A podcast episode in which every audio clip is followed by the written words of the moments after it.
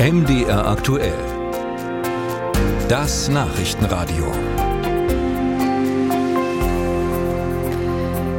Die Leichtathletik-Weltmeisterschaft in Ungarn war für die deutschen Athleten eine herbe Enttäuschung. Keine einzige Medaille wurde in Budapest gewonnen. In der Länderwertung landete Deutschland auf Platz 12.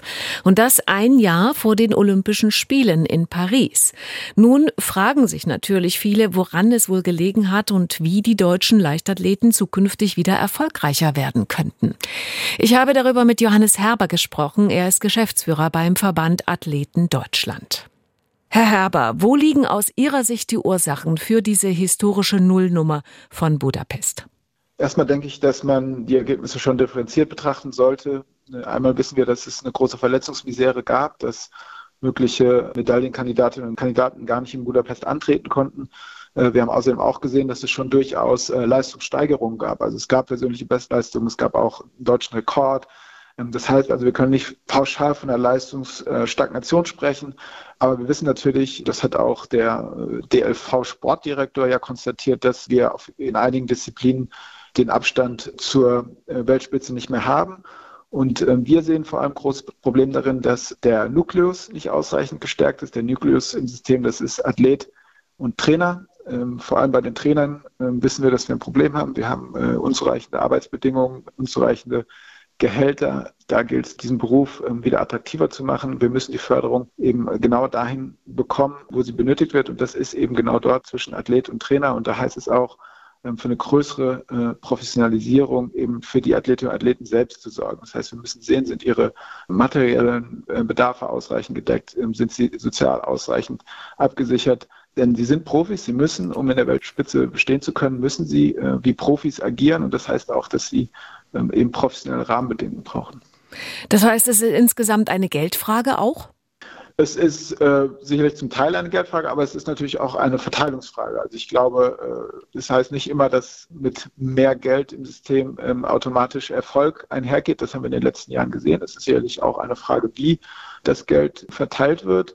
Da will ich nicht äh, dem DLV in sein Geschäft reinreden. Das müssen Sie äh, selber am besten wissen. Aber es ist sicherlich schon so, dass eine Herausforderung für den Verband besteht, der ja vor allem für ähm, Strukturen, das heißt Bundestrainer, auch ähm, äh, Bundesstützpunkte gefördert wird.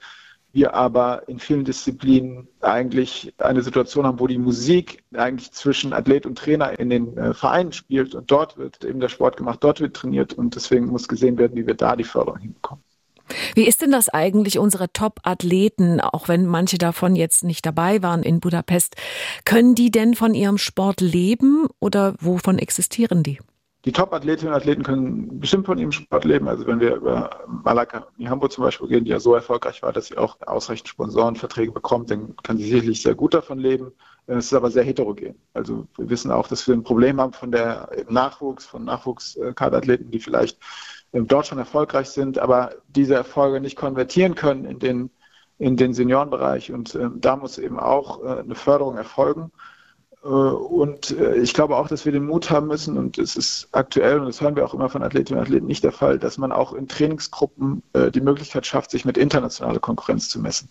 Also dass auch, dass es einfach möglich wird, auch solche Trainingsgruppen zu fördern, wo Sportlerinnen und Sportler aus dem Ausland teilnehmen, weil, weil dort ähm, eben der Wettbewerb besteht, den wir in Deutschland einfach zum Teil nicht schaffen können untereinander. Der Präsident des Leichtathletikverbandes, Jürgen Kessing, hat sinngemäß gesagt, dass er diese Niederlage in Budapest schon erwartet hatte. Und für Paris nächstes Jahr hat er schon mal vorgebaut, da wird es auch nicht besser.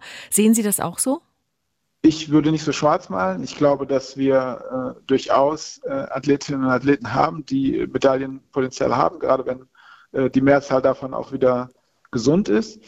Äh, aber sicherlich äh, man hat jetzt gesehen von Eugene, also der WM im letzten Jahr, bis nach Budapest konnte man jetzt nicht wirklich eine Verbesserung konstatieren. Es ist schwierig, ähm, solche äh, langfristigen Veränderungen ähm, zu erzielen innerhalb kürzester Zeit.